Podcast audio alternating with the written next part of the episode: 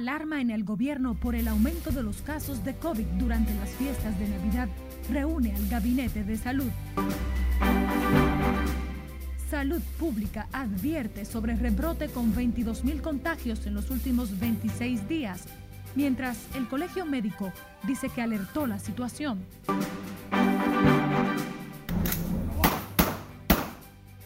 Siguen las contradicciones en medio de las investigaciones sobre la muerte del coronel de la Fuerza Aérea a manos de patrulla de la policía en Mao.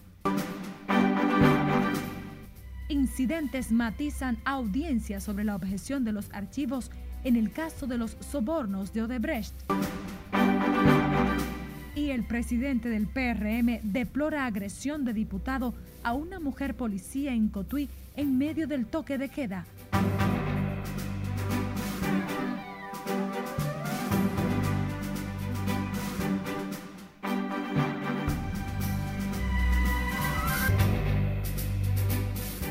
Buenas tardes, gracias por acompañarnos. Somos Noticias RNN Primera Emisión. María Cristina Rodríguez les acompaña. Bienvenidos. Ante el desborde de los contagios de coronavirus en el país, el Gabinete de Salud se reunió hoy de urgencia en el Palacio Nacional para evaluar la necesidad de recurrir a nuevas medidas para combatir la enfermedad. Nuestra compañera Lauri Lamar nos detalla en directo desde la Casa de Gobierno. Muy buenas tardes, Lauri. Gracias, buenas tardes. El repunte de los casos de COVID-19 ha disparado la alarma de las autoridades de salud que este lunes se reunieron aquí en el Palacio Nacional para analizar la situación. El encuentro fue encabezado por la vicepresidenta de la República, Raquel Peña, coordinadora del Gabinete de Salud. El aumento galopante de los contagios y los negros pronósticos para los primeros días de enero provocaron la convocatoria de urgencia de los funcionarios ligados al sector salud. Este lunes Salud Pública reportó otros 641 casos del COVID-19 y 2.404 fallecidos, mientras que la ocupación hospitalaria también aumenta. El ministro Plutarco Arias participó en la reunión del Gabinete de Salud, pero rehusó hacer comentarios al ser abordado por los periodistas. No tengo comentarios trascendió que podría modificarse el decreto de toque de queda que establece un libre tránsito hasta las 9 de la noche. También trascendió que entre las medidas que podrían tomar las autoridades estaría reforzar la vigilancia policial y militar para el cumplimiento de los protocolos sanitarios para evitar tumultos como los que se observan los fines de semana. El pasado 15 de diciembre, el gobierno endureció las medidas para combatir el COVID-19 durante las festividades de Navidad y Año Nuevo, pero las aglomeraciones han disparado los contagios. De mi parte es todo retorno al estudio. Muchísimas gracias, Laura y Lamar, en directo desde el Palacio de la Presidencia. A propósito, las clínicas privadas también están recibiendo una gran cantidad de pacientes contagiados por el COVID. Lo confirmó el doctor Rafael Mena, presidente de la Asociación de Clínicas Privadas, quien dijo que la situación se ha tornado más difícil en la ciudad de Santiago. Y obviamente ha habido un aumento de personas que se le ha hecho el diagnóstico de COVID y uno eh, se complican, como todo el mundo sabe, y otros se manejan externos sin mayores consecuencias, pero en los sitios de aislamiento del COVID en sus diferentes etapas, como eh, eh, la población que lo usa sabe, eh, ha habido un aumento significativo. En la capital, algunos centros de salud privados, como el Dominico Cubano, han notificado que no tienen espacio para más pacientes COVID, mientras que el doctor Rafael Mena recordó que no todas las clínicas tienen áreas COVID por el impacto económico que representa. Vamos a Santiago, donde COVID-19 también ataca de nuevo, lo que ha desbordado la capacidad de las áreas de atención especializada en clínicas y en el principal hospital regional. Junior Marte nos cuenta. Con el pasar de los días, la preocupación de la gente es evidente en esta ciudad de Santiago. El avance del coronavirus nueva vez genera pánico en la población. En esa área sacan uno y entran tres y así. Le dan de alta uno y entran cuatro está en emergencia, lo dejan abajo porque arriba no hay habitación de, tantos pacientes. Está, está fuerte eso. Bueno, si hay muchos pacientes. Cada quien con su cosita rara ahí, pero hay mucho. Algunos empleados del centro de salud ven como una alarma innecesaria los reportes en torno al Cabral Ibáez que señalan estar desbordado de pacientes de coronavirus, mientras la dirección del centro guarda silencio Ahora están, por lo menos yo trabajo en un área y no hay COVID. Y están todos los pacientes, no hay COVID por ahora. Yo trabajo en la Cuarta Norte. Tienen gente ahí que atienden bien, tienen gente decente y lo veo excelente y, y hacen un buen trabajo. Este fin de semana el ministro de Salud Plutarco Arias sostuvo un encuentro con el alcalde Abel Martínez para tratar la situación sanitaria del municipio. Además, acordaron los protocolos a seguir para la reapertura del mercado de pulgas, cerrado el pasado miércoles. En Santiago, Junior Marte, RNN. El presidente de la Asociación de Industrias de República Dominicana, Celso Juan Marrancini, llamó este lunes a no bajar la guardia ante el incremento de los contagios del COVID-19, lo que podría generar un retroceso en los esfuerzos por relanzar la economía del país. El empresario insiste en que la prioridad debe ser siempre la salud, sin olvidarse del aspecto económico. Y ahí tenemos que poner todo de nuestra parte, cada día más, no podemos eh, eh, bajar la guardia, no importa que, eh, esta época eh, genera un poco más alegría de lo normal por las festividades. No podemos bajar la guardia y tenemos que tener optimismo que esto va a pasar pronto, pero manteniendo un enfoque en el control de la un enfoque en el control de la enfermedad para que la economía pueda subsistir. El presidente de la Asociación de Industrias se expresó en esos términos en momentos en que se incrementan los casos de COVID, enfrentándose el país a una nueva ola del coronavirus con 22 mil personas contagiadas en 26 días. El ministro de Educación Roberto Fulcar ya está libre del coronavirus. El funcionario dijo que tras realizarse varias pruebas se ha confirmado que ha superado al COVID. Fulcar agradeció por las manifestaciones de cariño externada por muchos dominicanos que se preocuparon por su condición de salud. Asimismo, anunció que está regresando a sus labores para preparar el retorno a clases y trabajar para seguir cambiando el país. Fulcar anunció el pasado domingo 20 que había contraído el virus y que, se y que se encontraba bien y bajo el cuidado de sus médicos. Noticias RNN está presente en todas las plataformas digitales. Le invitamos a seguir nuestras cuentas, redes sociales también enviarnos sus denuncias e imágenes al WhatsApp 849-268-5705. RNN Podcast, Apple Podcast, Spotify y Google Podcast también disponible. Escucha nuestras dos emisiones de noticias. Los casos globales de coronavirus notificados oficialmente por la Organización Mundial de la Salud han llegado a los 79.2 millones, con 435 mil nuevos contagios correspondientes a la última jornada. Nos acompaña en el set de noticias Scarlett Wichardo, editora de las internacionales, con el reporte actualizado. Bienvenida, Scarlett. Así es, María Cristina, buenas tardes. Los decesos acumulados con esta enfermedad se elevan ahora a 1,75 millones. América ha confirmado hasta el momento 34,4 millones de casos y Europa ha llegado a los 25,2 millones representando entre ambos continentes el 75% de contagios a nivel mundial. En cuanto a decesos, América acumula 840 mil y Europa cerca de 555 mil, lo que supone el 80% de la mortalidad por COVID-19 en el mundo. Una periodista china independiente que informó desde Wuhan durante el punto más alto del brote inicial de coronavirus fue condenada a cuatro años de cárcel por un tribunal de Shanghái, informó este lunes su abogado.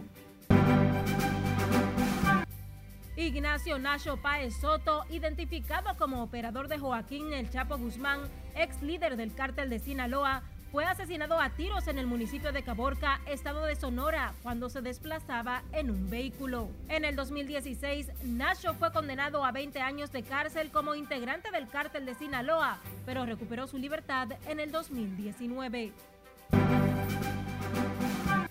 Este fin de semana Colombia ha vuelto a lamentar una nueva masacre. Cinco personas pertenecientes a una misma familia fueron asesinadas por miembros de un grupo armado todavía no identificado. Entre las víctimas se encuentra una joven ex guerrillera de las extintas Fuerzas Armadas Revolucionarias de Colombia y una menor de corta edad. El Departamento de la Policía Metropolitana de Nashville publicó imágenes de alta calidad del momento exacto de la explosión que sacudió esta ciudad en Tennessee la mañana del día de Navidad. En las imágenes captadas por cámaras de vigilancia se puede ver a un agente en primer plano segundos antes de que una casa rodante cargada de explosivos detonara, matando al único sospechoso del atentado. Somos novios, pues los dos sentimos mutuo amor profundo. Terminamos con el cantautor, compositor, actor, músico y productor musical mexicano Armando Manzanero, que falleció la madrugada de este lunes a los 85 años confirmó el presidente de México, Andrés Manuel López Obrador. Manzanero falleció por complicaciones con el COVID-19. El artista estaba internado desde el 17 de diciembre en un hospital del Interlomas, en el Estado de México, luego de haber dado positivo al virus.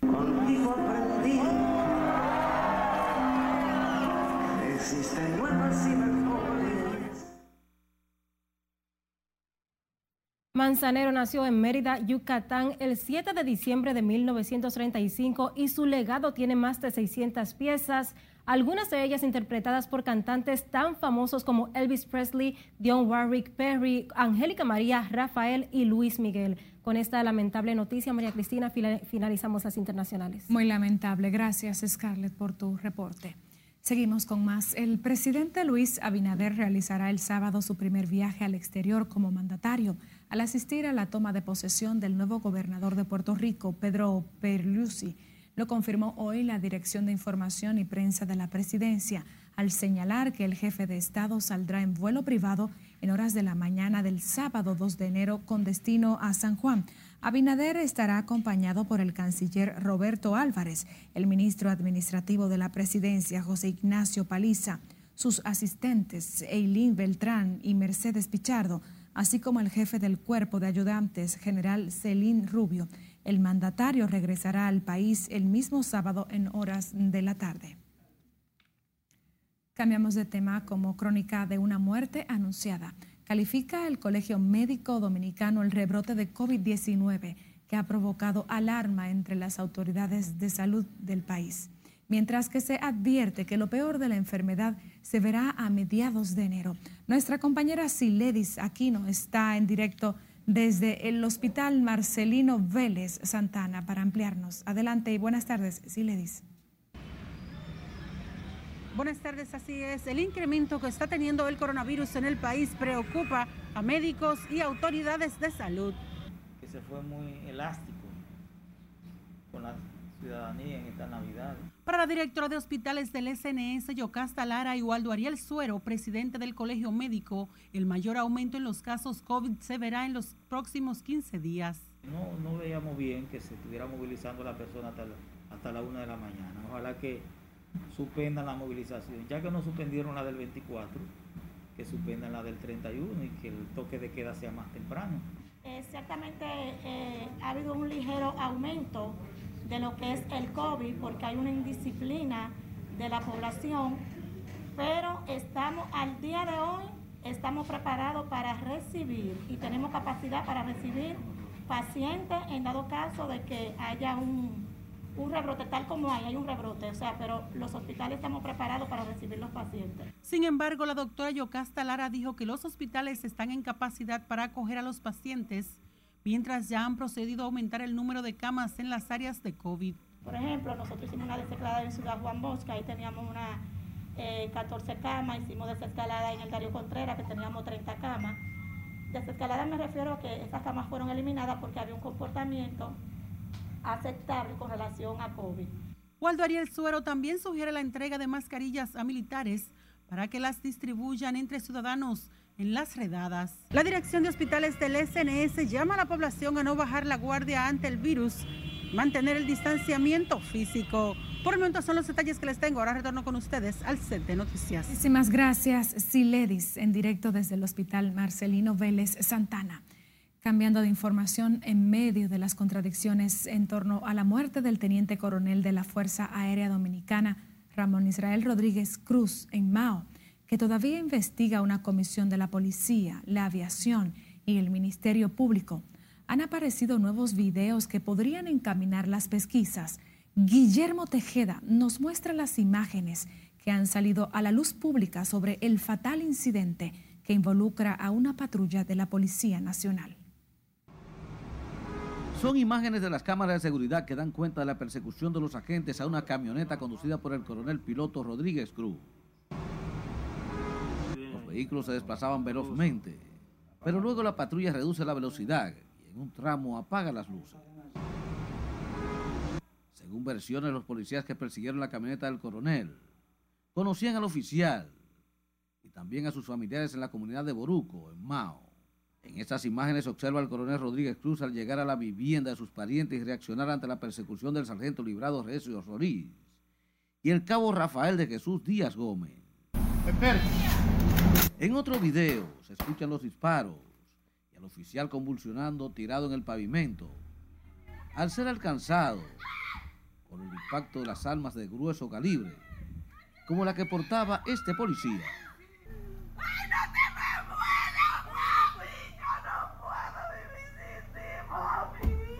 familiares han calificado el hecho como una ejecución y han pedido una investigación imparcial al Ministerio Público. Rechazan las versiones de que el coronel de la Fuerza Aérea cayó abatido al manipular el fusil contra los agentes. Permiso. ¡Lo mataron, asesino! Guillermo Tejeda, RNN. A propósito, el ex senador César Augusto Matías insistió en que la muerte del coronel Rodríguez Cruz es la obra de una orden superior, por lo que la investigación debe estar a cargo de la Procuraduría General de la República. El ex legislador de Valverde también reitera que se trató de una ejecución, al recordar que el cabo que participó en el incidente estuvo en una boda junto con el oficial hace unos 43 días. Según Yayo Matías, en la policía operan sicarios al pedir una investigación seria para que se haga justicia. Los investigados por la muerte del oficial de la Fuerza Aérea Dominicana son el sargento Librado Recio Solís y el cabo Rafael de Jesús Díaz Gómez. Consternación, dolor e impotencia es lo que viven hoy familiares y amigos de una mujer de 24 años, asesinada por su expareja quien luego se quitó la vida en un hecho ocurrido en el sector Las Palmas de Herrera. Y como nos cuenta Margaret Ramírez en directo, los familiares nunca advirtieron un comportamiento agresivo en el feminicida. Adelante, Margaret, buenas tardes. Gracias, así es. Muy buenas tardes. La joven de 24 años, Alina Upía González, se había separado hace poco más de dos semanas de su verdugo por los celos.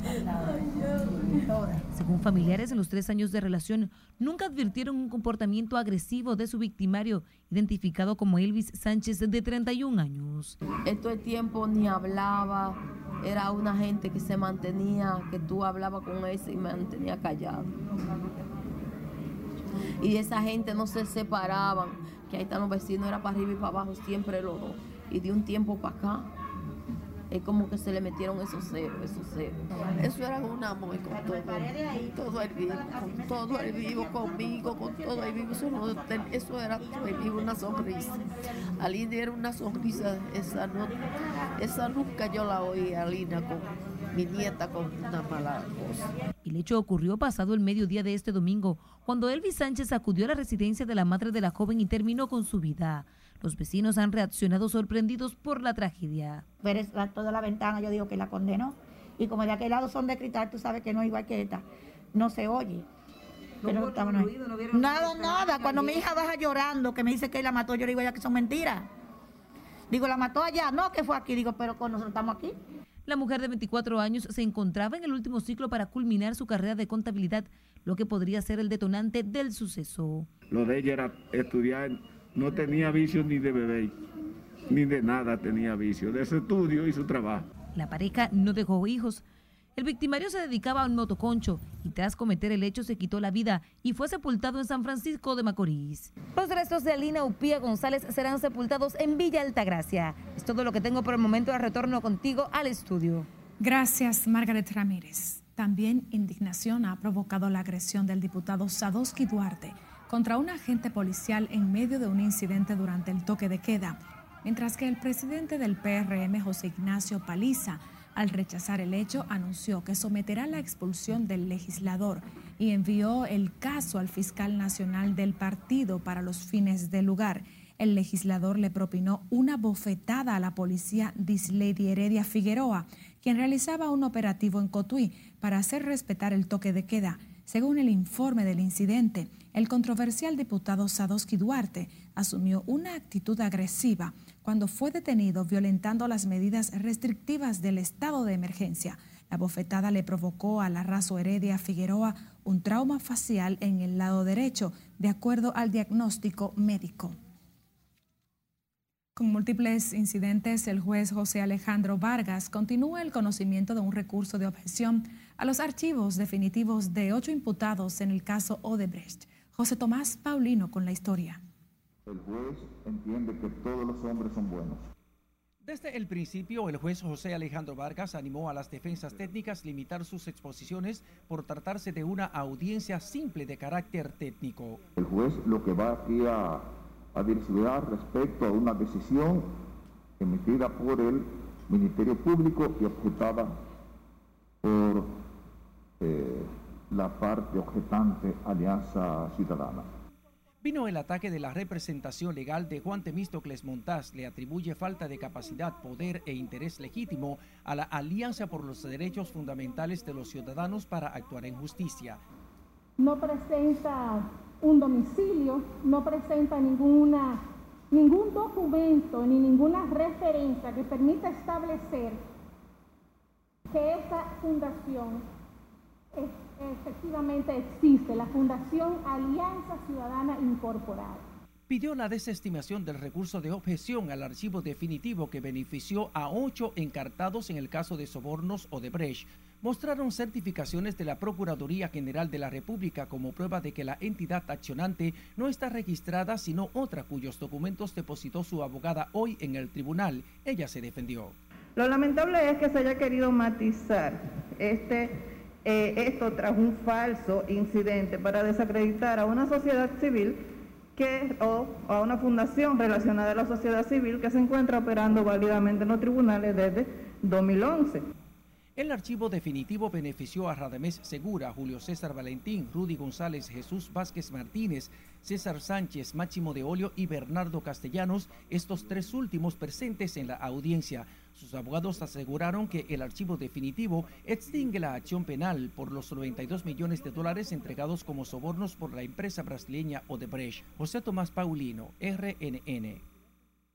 Finaliza la primera emisión de Noticias RNN. Muchísimas gracias por acompañarnos. Feliz resto de este lunes.